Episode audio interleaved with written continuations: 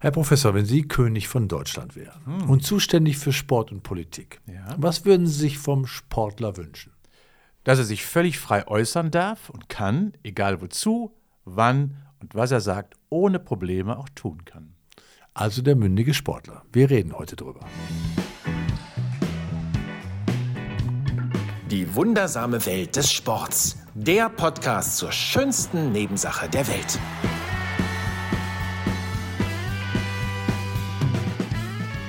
Guten Tag, es ist wieder soweit. Ein Podcast wird gerade abgespielt, den Sie hören und der uns besonders am Herzen liegt, deswegen, weil ähm, Sport und Politik ja eine immer größere Rolle spielt. Das heißt, viele bestreiten ja, dass Sport politisch sein soll.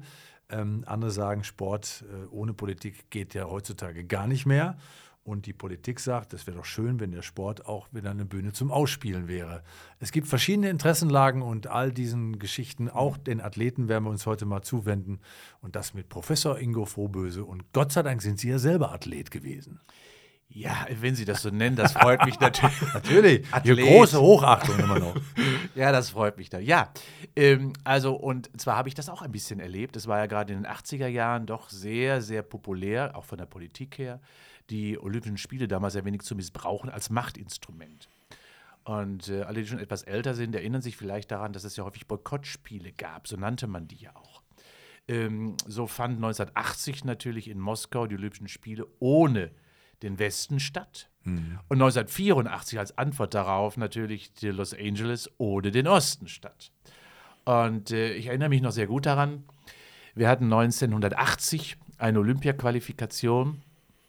Und damals ging es darum, ob ich mich für die Staffel qualifiziere oder nicht, für die 400 Meter Staffel in Stuttgart. Äh, Im Stadion dort bei strömendem Regen. Und ich weiß, ich war nicht so richtig gut. Waren, Sie, waren Sie ein Schönwetterläufer? Ja, ja, bin ich sowieso immer noch. das bin ich immer. Ich bin immer noch Schönwettersportler. Aber so vom Grundsatz her ähm, war damals schon die Diskussion, wir wurden damals schon eingekleidet. Ich weiß noch, dass wir alle, wir Sprinter auf dem Hotelzimmer gemeinsam waren und gar nicht so sicher waren, was passiert jetzt eigentlich. Weil die Diskussion natürlich Afghanistan-Krise damals mhm. schon so im Mittelpunkt stand und ähm, was machen wir jetzt? Aber wir machen unseren Sport natürlich. Wir gehen raus und äh, bringen unsere Leistung. Aber es hat uns natürlich auch ein wenig immer im Hinterkopf, hat es mitgeschwommen, was bedeutet das jetzt für uns? Und ähm, an dem Tag wurden wir sogar eingekleidet, das heißt, wir wurden vermessen, wir bekamen quasi unsere Olympiakleidung dort äh, quasi aus, ausgemessen, so kann man sagen. Ähm, und äh, wir waren zurück auf dem Heimweg im Zug.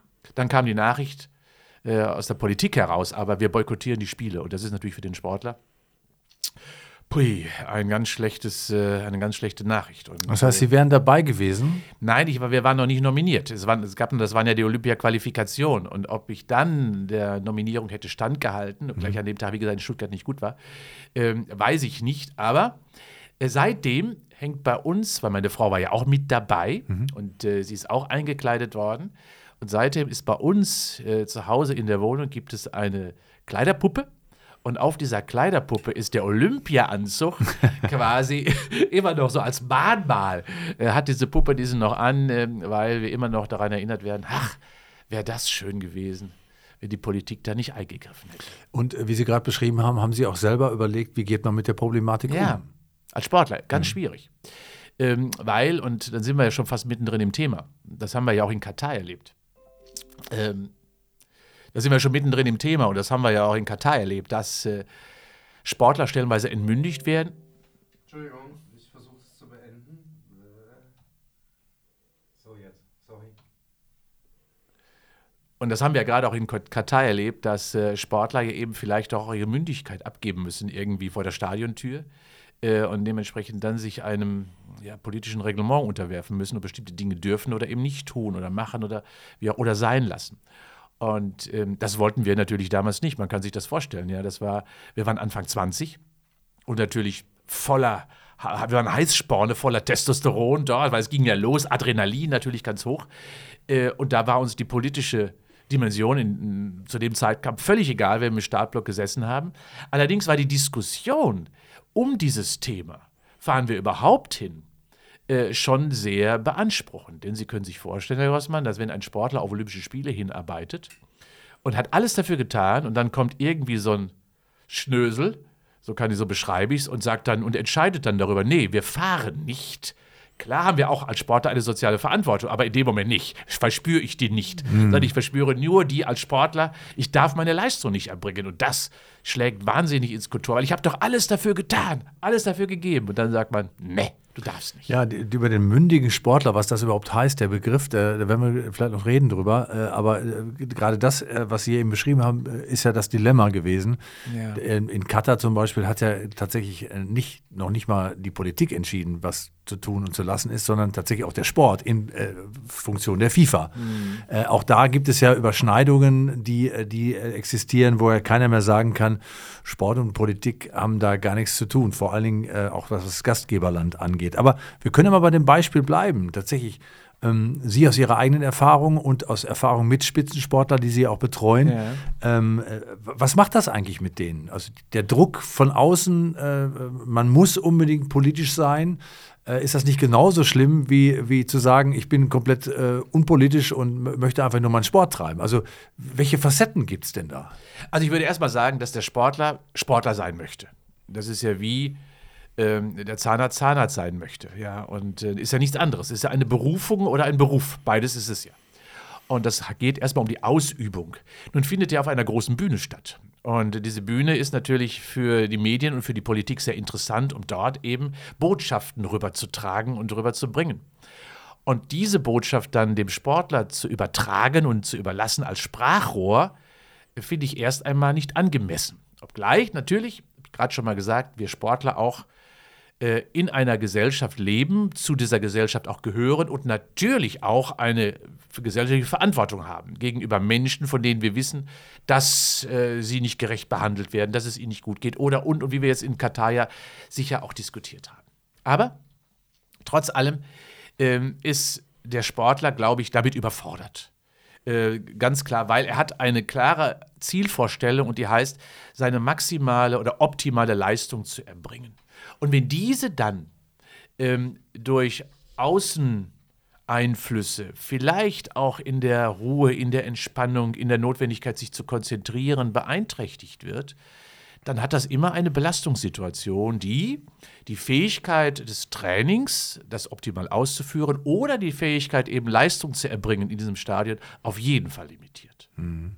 Und äh, dazu kommt natürlich noch die Frage, ist es tatsächlich eine politische Äußerung, die da getätigt wird? Also wenn wir jetzt mal beim Beispiel bleiben, bei der äh, One Love Binde von Manuel Neuer äh, und die vielen Diskussionen ja. darum. Oder ist es tatsächlich, sind es Werte und wenn es Werte sind, dann verletzt man ja eigentlich gar keine Regeln, sondern es sind ja oft auch Werte, die bei den Verbänden in Satzungen niedergeschrieben sind. Und wenn Sportler dann diese Freiheit sich nehmen, diese Werte dann auch offen dann zu zeigen, dann werden sie wieder sanktioniert von einem Verband, der diese Werte bei einem öffentlichen Turnier dann gar nicht sehen möchte. Es ist ein verzwicktes Feld, in dem sich die Sportler bewegen und nicht die Frage zu stellen, wo darf ich was oder wo darf ich nichts? Herr Grossmann, das äh, gefällt mir sehr, was Sie sagen. Der Sport hat ja letztendlich eine Werteoffenheit. Das muss man ja ganz klar sagen. Und er vertritt ja auch Werte immer sehr offensiv und sehr progressiv. Und das finde ich auch klasse.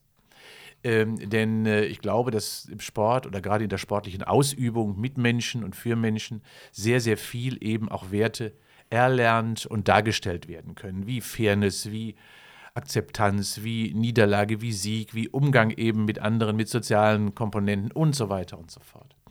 Und äh, das dann auch zu missbrauchen, halte ich auch für falsch. Vor allen Dingen dann äh, verliert auch dann der Sport seine Identität, wenn er das nicht macht und nicht darf und sich auch nicht zutraut. Und das eben, jetzt sind wir wieder bei der FIFA, haben wir ja erlebt, ist für mich auch keine klassische Sportorganisation, sondern es ist ein Wirtschaftsbetrieb mit politischer Dimension, ja?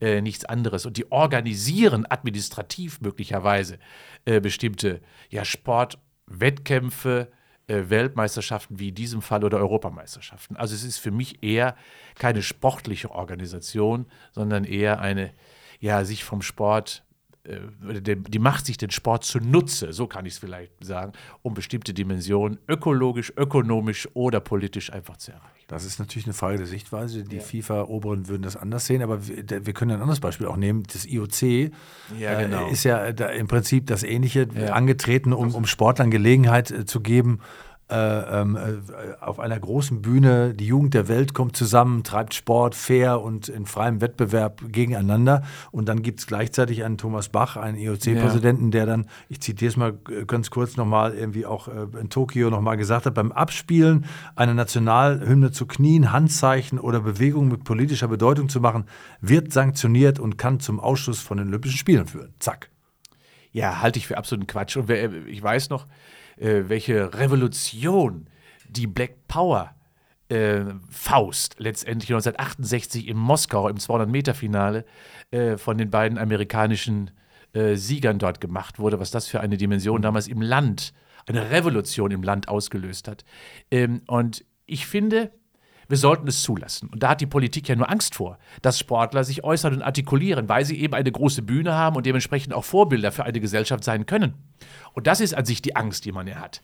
Das heißt also, man rasiert quasi äh, die, die Möglichkeit, die Sportler haben, weil eben die Politik Angst davor hat, dass es nicht ihren Idealen oder ihren Ideologien vielleicht sogar entspricht. Und da, meines Erachtens, haben wir die Sportler die Möglichkeit, es zu tun. Äh, oder es auch sein zu lassen, je nachdem, wie man sich da fühlt, ob man, was man in den Mittelpunkt stellt. Aber, und das finde ich gut, Sportler sollten sich dem stellen und auch der Fähigkeit und der Möglichkeit bewusst werden, dass sie diese haben. Und das ist ja nichts anderes als andere populäre Menschen, die auf einer Bühne stehen. Denn äh, erinnern wir uns an, an viele Schauspieler, die ja auch sehr laute Statements machen oder sehr viele Musiker, die ja auch sehr viel laute Statements quasi abgeben über ihre Lieder oder über mhm. ihren Festivals. Warum denn nicht? Da wird es ja auch nichts sanktioniert. Warum macht man es deswegen beim Sport? Aber interessanterweise muss man natürlich dann auch sehen, äh, tatsächlich muss man dann auch Konsequenzen tragen für das, was man tut. Also man kann ja nicht. Muss man das nicht immer im Leben? Leben. Das stimmt, äh, aber die beiden ähm, äh, amerikanischen Sportler, die Sie gerade angesprochen haben, John Carlos. die, die äh, mit der Black Power Tommy Smith. Äh, Faust, genau, die haben ja hinter äh, keine gute Entwicklung genommen. Sie wurden sehr stark eingefeindet auch ja, das in Amerika. Ja schwarz und weiß da und, damals, ne? Hautfarbe. Genau, und, und da ging es natürlich auch darum, dass, äh, dass da auch eine Sportlerkarriere kaputt gegangen ist an dieser politischen Demonstration. Und wenn man jetzt sagt, okay, das war es mir wert, ja. dann macht das ja noch einen Unterschied. Aber viele sind sich ja vielleicht dieser Dimension gar nicht bewusst. Ich habe eine Äußerung und muss die Konsequenzen tragen. Ich gebe Ihnen noch mal ein Beispiel, mhm. was zum Beispiel Jesse Owens gesagt hat, viermaliger Goldmedaillengewinner bei den Olympischen Spielen 36. Und diese Spiele waren weit davon entfernt, äh, keine politischen Spiele genau. zu sein, das muss man auch sagen. ich finde die Vermischung von Sport und Politik lächerlich. Eine Goldmedaille mehr oder weniger entscheidet nicht über den Wert einer Lebensform oder eines politischen Systems. Das hat Jesse Owens gesagt bei den Olympischen Spielen 36. Und damit hat er recht. Und daran erkennen wir schon, dass äh, die Anzahl der Goldmedaillen ähm, für viele Politiker ja die Stärke einer Nation beschreiben soll. Und das erleben wir ja gerade zum Beispiel drüben auf der anderen Seite des Kontinents, quasi oder auf der, auf der chinesischen Seite, insbesondere mhm. auf der östlichen Seite, äh, welche Bedeutung dort der Sport hat, der ja genau genutzt wird, um die Stärke des Landes darzustellen. Und wir erleben ja auch, dass mit allen Mitteln es versucht wird, in den Medaillenspiegel immer weiter nach oben zu kommen, um eben zu äh, zu zeigen, okay, wir sind auch im Sport groß und großartig und damit als Nation können wir leuchten, ja. Und ähm, das ist nicht, das gefällt mir irgendwie nicht, weil äh, mhm. damit der Sportler reduziert wird. Und äh, ich erinnere mich, ich war ja auch 1972 im Olympischen Dorf der Jugend äh, bei den, in München beispielsweise. Und damals war ja dann auch der politische Anschlag, wo dann auch natürlich äh, es missbraucht wurde, dass dort die Jugend der Menschen die, äh, die Jugend der, der Welt sich traf und gleichzeitig natürlich auch sehr viel Aufmerksamkeit sich in München quasi fokussierte und dann diesen Anschlag auszuüben äh, auf die Sportler, das war schon perfide. Äh, und ich erkenne, ich erinnere mich noch sehr daran, dass wir natürlich auch damit mit den Sportlern diskutiert haben. Ich habe auch häufig mit Sportlern, die dort da waren damals mhm. im Stadion darüber gesprochen, was hat das mit euch gemacht? Und äh, es hinterlässt schon Spuren, ja, und die Politik ähm, ja, versieht den Sport mit einer dunklen Wolke. Und das ist eben das Tragische daran. Und die Leichtigkeit und die, äh, ja, die Attraktivität des Sports leidet sehr stark darunter, wenn wir sie immer nur mit einer politischen oder durch eine politische Brille betrachten. Was andere gerne hätten, die Ideologen gerne hätten. Ja, das ist interessant, aber äh, The Games Must Go On, das war ja dieser, dieser Spruch, der, der, der, der genau. immer noch, der immer noch äh, äh, durch die Weltgeschichten oder Zitatgeschichten schwirrt, äh, heißt ja nichts anderes als ähm, ich entscheide letztendlich, dass es jetzt weitergeht mit einigen Funktionären zusammen. Ja. Äh, die Athleten wurden ja mit Sicherheit gar nicht gefragt, Nein. ob sie weitermachen möchten oder nicht. Aber das war keine Frage für die Sportler. Also ich habe hab mit vielen gesprochen, äh, die wirklich dort waren und die sehr erfolgreich waren. Und natürlich wollten die. Sie müssen sich das vorstellen. Ich war ja dort und äh, was. Äh, München war eine jubelnde Stadt, Olympiastadt. Und plötzlich dieser Anschlag und niemand mehr auf der Straße. Das war alles bedrückt. Und äh, das wieder zu beginnen, das war schön. Für die Sportler sowieso. Jetzt können wir München so ein bisschen als Blaupause nehmen Ja. für, für das, was auch danach äh, passierte. Immer wieder diese äh, politischen Demonstrationen, sei es die Boykottspiele, auch danach hat es viele gegeben. Äh, Russland äh, mit, mit Sochi, wir haben Ja. in Peking die Winter-Sommerspiele gehabt und so. Und da war immer die Fragestellung, wird das alles politisch missbraucht? Kann man äh, Stellung beziehen während so einer Veranstaltung und generell? Und das führt einen doch immer weiter zur verdichteten Frage, was ist eigentlich ein mündiger Athlet? Ja. Ja, Hat ein Athlet, der mündig ist, ähm, tatsächlich für politische äh, An Ansprüche oder Diskussionen zu sorgen? Oder heißt Mündigkeit in dem Zusammenhang auch, ich mache meinen Sport und bin ansonsten jemand, der, der Ja. offen ist und wach ist, aber ich muss nicht dann, wenn ihr wollt, äh, das Ja. tun, was ihr gerade denkt. Das würden viele Sportler so machen. Ich gebe noch mal ein anderes Beispiel. Ähm, die israelischen Sportler stehen ja leider sehr häufig ungerechtfertigterweise in der Kritik für mich, gerade im Sport. Äh, und wenn ein arabischer Sportler zum Beispiel äh, ausgelost wird, gegen einen israelischen Sportler zu kämpfen, beispielsweise im Boxen oder im Ringen, dann findet dieser Kampf nicht statt. Weil der arabische Sportler zurückzieht und der israelische Sportler dann ohne Kampf, also kampflos zum Sieger erklärt wird. Äh, nur weil eben Repressalien erwartet wird, normalerweise von den sogenannten Sportlern aus den arabischen Ländern. Und dann erkennt man schon, welcher Druck ausgeübt wird von der politischen Seite auf die Sportler, die viel lieber kämpfen würden, die viel lieber natürlich ihren Sport ausüben würden. Und das ist, glaube ich, das. Äh, wenn man die Sportler fragen würde, dann würden 99,9 Prozent natürlich fernab von einer ideologischen Sicht ihre sportliche Leistung erbringen wollen. Und danach außerhalb der Sportstätte trotz allem politisch sein können und sein dürfen. Und ähm, deswegen ist die Vermischung oder vor allem die Fokussierung, während der Sportausübung quasi politisch sein zu sollen, das halte ich eben für falsch. Aber das erwartet eben viele, weil dann die Aufmerksamkeit natürlich am größten ist. Und genau das haben ja beispielsweise dann unsere amerikanischen Sportler im 200-Meter-Lauf auf der Siegertribüne quasi dann, äh, auf dem Treppchen quasi gelöst, um diese Botschaft rüberzubringen. Und ich fand sehr mutig und klasse. Ja, und auch die Black Lives Matter-Bewegung, die dann äh, sich in der, im amerikanischen Basketball wiedergefunden hat, die NBA, die äh, quasi auch viel mit äh, politischen Demonstrationen äh, zu tun hatte, äh, auch von den Sportlern und Sportlerinnen. Also ist schon durchaus interessant, was, was, was folgt, aber es, ich bleibe noch mal kurz dabei. Ähm, äh, also sollte man als Athlet tatsächlich Player bleiben und nicht Spielball werden. Auch schön ausgedrückt, ja. Ähm, Spielball ist, glaube ich, das Schlechteste, was ein Sportler so braucht. Ähm, es geht ja immer um eine maximale Leistung, die wird ja auch bejubelt. Und ähm, wenn ich mich dann zum Spielball mache, verliere ich ja erstens meine eine Identität und damit auch meine Leistungsfähigkeit. Das ist unbenommen. Ähm, und insofern heißt das, nur wenn ich bei mir bin, wenn ich also klar ich bin und das auch sein darf, und äh, wir haben ja auch schon mal in einem anderen Podcast das Thema Diversität äh, dabei. Und das gilt natürlich auch für Meinungen. Auch die müssen divers sein. Das muss, eine Gesellschaft ertragen können, sollte sie auch äh, ertragen können, äh, dass es dies gibt. Und genau wenn das der Fall ist, dann bin ich bei mir und kann auch meine maximale Leistung, die wir ja alle erwarten von einem Sportler, die auch die Politik erwartet, dass ich sie dann erbringen kann und nicht unter Repression. Ja, und das ist genau die Frage. Was ist die Erwartung? Zum Beispiel in Katar war die Erwartung natürlich, dass äh, sich tatsächlich auch äh, Menschen da positionieren gegenüber einem Land, das äh, natürlich Menschenrechtsverletzungen begangen hat und repressiv vorgeht gegen ähm, Homosexuelle und, und so weiter. Aber andererseits ähm, hat man auch gemerkt, die Diskussion innerhalb der deutschen Mannschaft Ja. ähm, kann nicht einig gewesen sein. Es gab einige, die waren wahrscheinlich nicht zufrieden damit, dass man sagt, wir machen da jetzt was, wir müssen und jetzt können wir schon die Binde nicht tragen, jetzt müssen wir was anderes machen.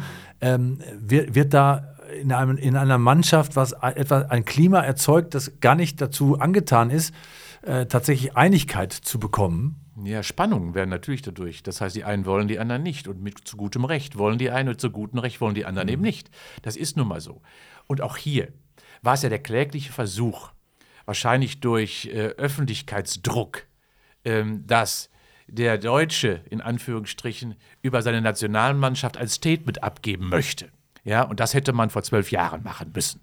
Äh, und das hätte auch im Vorfeld stattfinden müssen. Sowohl von der Politik, die hat sich ja nicht artikuliert dazu, und das auf eine Sportler, auf elf Fußballer zu übertragen und dann zu erwarten, dass sie mit einem klaren Statement das machen äh, und das noch einheitlich, das geht natürlich schief. Ja, weil äh, in einem Team gibt es zum Glück Individuen und Menschen, die eigene Meinungen haben und der darf man nicht gezwungen werden zu einem politischen Statement, weil der Sportler möchte den Ball ins Tor schießen. Ja, in dem Fall äh, den Ball ins Tor schießen oder als schnellster über die Ziellinie ja, laufen wie auch immer, oder genau. den, den, den, den, Speer am weitesten werfen.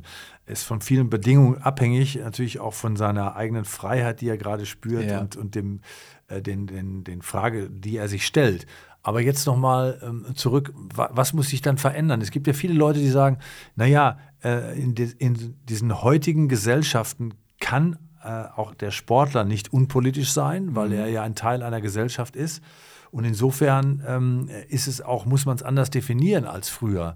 Ähm, gibt, es, gibt es einen Mittelweg? Muss man darüber nachdenken, äh, wie man Regeln verändert, Bestimmungen für Protestaktionen verändert, sodass die auch möglich sind, ohne die Leistungen zu beeinflussen? Na, wenn wir akzeptieren, dass Menschen unterschiedlicher Meinung sind, egal in welchem Land sie sich aufhalten, ich glaube, dann wäre viel getan. Äh, und mehr müssen wir gar nicht tun. Das heißt, wir brauchen nur eine Offenheit äh, in unserer Welt für unterschiedliche Meinungen. Äh, Und es wird ja noch schwieriger, Grossmann, das wissen Sie auch, wenn wir dann noch das Thema Religion mit hinzunehmen, ähm, wo es ja noch problematischer und noch starrer stellenweise wird. Äh, Und dementsprechend, glaube ich, müssen Systeme sich gar nicht verändern. Ähm, Es dürfen nur Systeme nicht verbraucht, missbraucht werden. Und da Sportler natürlich auch politisch sein sollten und müssen, heißt es aber noch lange nicht, dass sie einem politischen Diktat sich unterwerfen müssen. Ja, und das ist der große Unterschied. Und das wird ja erwartet. Äh, wann ich mich äußere, wie ich mich äußere und zu was ich mich äußere, obliegt mir immer noch als Mensch, als Individuum. Äh, Und das dann von einer Mannschaft kollektiv einzufordern, wie es in Katar geschehen ist, äh, das reduziert und kastriert letztendlich ähm, dann mich in meiner Persönlichkeit. Und das jetzt zu übertragen auf die gesamte WM, sieht man ja schon, ähm, mittlerweile sind wir äh, ja doch dazu übergegangen zu sagen, nee, das war da völlig fehl am Platze, äh, sondern wir haben Entscheidungen, die wir vorher hätten äh, überdenken müssen, zu einem anderen Zeitpunkt und nicht eben den Sportlern, egal bei Olympischen Spielen oder bei der Fußballwelt, zu übertragen. Hier war es natürlich auch die Diskussion rund um den DFB, äh, der, die da auch eine Rolle gespielt hat. Das heißt, da gab es ja so von sicherlich ein, äh, ein, ein politisches Ansinnen. Aber das ist auch ein äh, interessanter Punkt. Haben eigentlich Sportverbände Angst davor, mündige Athleten zu haben, die entweder nichts sagen, obwohl der Verband sagt, jetzt müsste mal was gesagt werden, oder was sagen, obwohl der Verband sagt, ach, jetzt aber besser nicht. Ja, ja das, das ist sicher so. Äh, Das würden die Verbände sich gerne natürlich wünschen von den Sportlern. Ähm, Und daran sehen wir schon, wie weit das Ganze geht. Äh, Das Problem ist natürlich immer noch das Geld, was da im System steckt. Äh, Und der DFB hat ja auch von Repressalien gehört, die ähm, damals ja angedroht waren von der FIFA, was das auch immer war. Ohne es zu wissen, hat man ja schon reagiert. Ähm, Und das Gleiche gilt im deutschen Sport auch. Wir hängen, der deutsche Sport hängt am Innenministerium. Und das heißt also, dass natürlich dort auch äh, schon mal gewisse Abhängigkeiten bestehen. Das sagt man natürlich nicht offen und auch nicht gerne, aber die Abhängigkeit besteht. Das heißt also, der deutsche Sport, der organisierte deutsche Sport insbesondere, der Vereinssport, hat eine maximale Abhängigkeit vom politischen System, äh, weil es im Innenministerium angesiedelt ist. Und das ist schon eines der Grundprobleme. Ja, weil dadurch hat man sich verkauft. Äh, und das ist das, was der Sport normalerweise nicht machen sollte. Ja? Sich verkaufen. Ähm, und da muss man sich überlegen, ist das die richtige Strategie? Sich möglicherweise sogar in Abhängigkeiten von Parteiprogrammen zu begeben. Das passiert, das geschieht sogar in Deutschland. Äh, zwar ein bisschen äh, verdeckt, nicht ganz so offen, aber das ist absolut präsent. Aber unterwirft sich nicht der Sportler generell einem, äh, einem monetären System sowieso? Also Ja. wir, wir können ja mal Ja, jetzt bei, bei den großen Systemen wie beim Fußball bleiben. Dann weiß man, eine WM ist eine Bühne für die Spieler, die die Spieler wieder wertvoller, teurer macht, wo am letztendlich am Ende natürlich viele partizipieren, aber auch der Spieler selber, das muss man sagen, der ja durch einen Wechsel, der plötzlich 100 Millionen mehr einbringt, natürlich partizipieren und wissen, äh, die Selbstbestätigung, das Selbstwertgefühl und auch der Wert eines Spielers steigert sich ins Immense. Also Ja. natürlich ist der Sportler da nicht ganz unbeteiligt. Nein, hundertprozentig. Also das, das heißt, die Ökonomie ist ja im Sport leider immer präsenter. Das heißt, und jetzt sehen wir wieder bei den Werten, wie am Anfang des Sports, die haben sich ja verschoben. Und gerade im Profisport sind sie ja sehr stark wirtschaftlicher Art. Und da muss man auch sagen, natürlich muss man auch erkennen, dass äh, staatliche Systeme den Sportlern natürlich auch Trainingsmöglichkeiten bieten. Reisemöglichkeiten, also Teilnahmemöglichkeiten bieten. Und das ist natürlich so, dass, äh, nehmen wir mal das Thema China, äh, dass dort exorbitant quasi gemacht wird. Die Sportler bekommen dort alles zur Verfügung gestellt und das können sie nutzen und einsetzen und machen. Das kann der Sportler für sich akzeptieren. Er muss aber gleichzeitig natürlich vielleicht auch wissen, dass er damit eine Verpflichtung gegenüber dem Staat eingeht. Und das nimmt der Staat gerne in Kauf. Ja, und nimmt das auch gerne an, dass es so ist.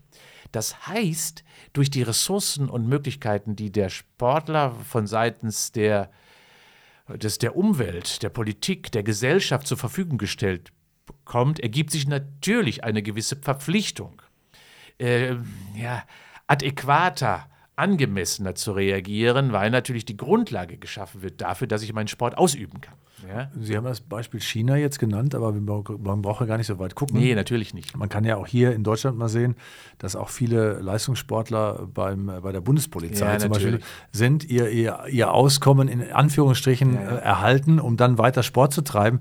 Auch das schafft natürlich Verpflichtung, zwar auf einem anderen Niveau, völlig klar, aber es ist, äh, bringt natürlich eine Basis, wo man sagt, mein Arbeitgeber, eigentlich in Anführungsstrichen, möchte ich natürlich irgendwie nicht äh, quasi ins Wort fallen und Mhm. äh, dementsprechend bestimmte Dinge äh, nicht tun oder nicht lassen. Also ein schwieriges Feld, Ja. muss, muss man sagen, äh, wo ein, ein, ein Sportler plötzlich von rechts und links, von oben, von unten Mhm. äh, tatsächlich mit, mit Erwartungen und Belastungen konfrontiert wird, die äh, in früheren Jahren vielleicht gar nicht so waren. Ja, ist, ist eindeutig so. Es ist ja eben nicht nur die eigene sportliche Leistung, der Anspruch an sich selbst, sondern es ist ja das Management, Sie haben, das, haben Sie Wirtschaftlichkeit angesprochen natürlich, der, die Werbung. Äh, Vielleicht bin ich auch noch Werbeträger für eine Marke möglicherweise, die übt auch Druck aus, dass ich ein richtiges Statement ham- äh, dazu abgebe. Und jetzt natürlich auch äh, meine eigene persönliche Meinung, die mich natürlich auch prägt. Und das dritte oder vierte ist dann natürlich auch die gesellschaftliche, der gesellschaftliche Kontext, in dem ich mich gerade bewege. Und was darf ich da artikulieren, was darf ich eben nicht. Immer unter dem Aspekt, ähm, was gebe ich der Gesellschaft wieder zurück für das, was ich bekommen habe und was erwartet sie dafür.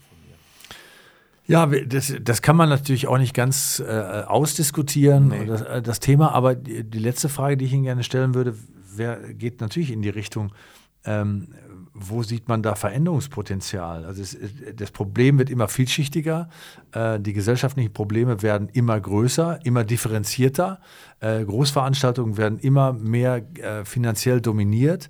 Ähm, wo findet sich dann der Sportler wieder? Braucht es tatsächlich andere Regeln? Also auch beim, im IOC, auch, auch bei, bei anderen Großveranstaltungen, die Raum schafft für politische Statements, die aber tatsächlich im Sport erstmal nicht stattfinden, sondern tatsächlich äh, rundherum. Und, äh, oder wie muss man sich das vorstellen? Ja, ich glaube, und jetzt sind wir wieder bei einem gesellschaftlichen Phänomen. Ähm, Wir müssen auch als IOC oder als Organisation im Sport verstehen, äh, dass nicht alles stromlinienförmig ist.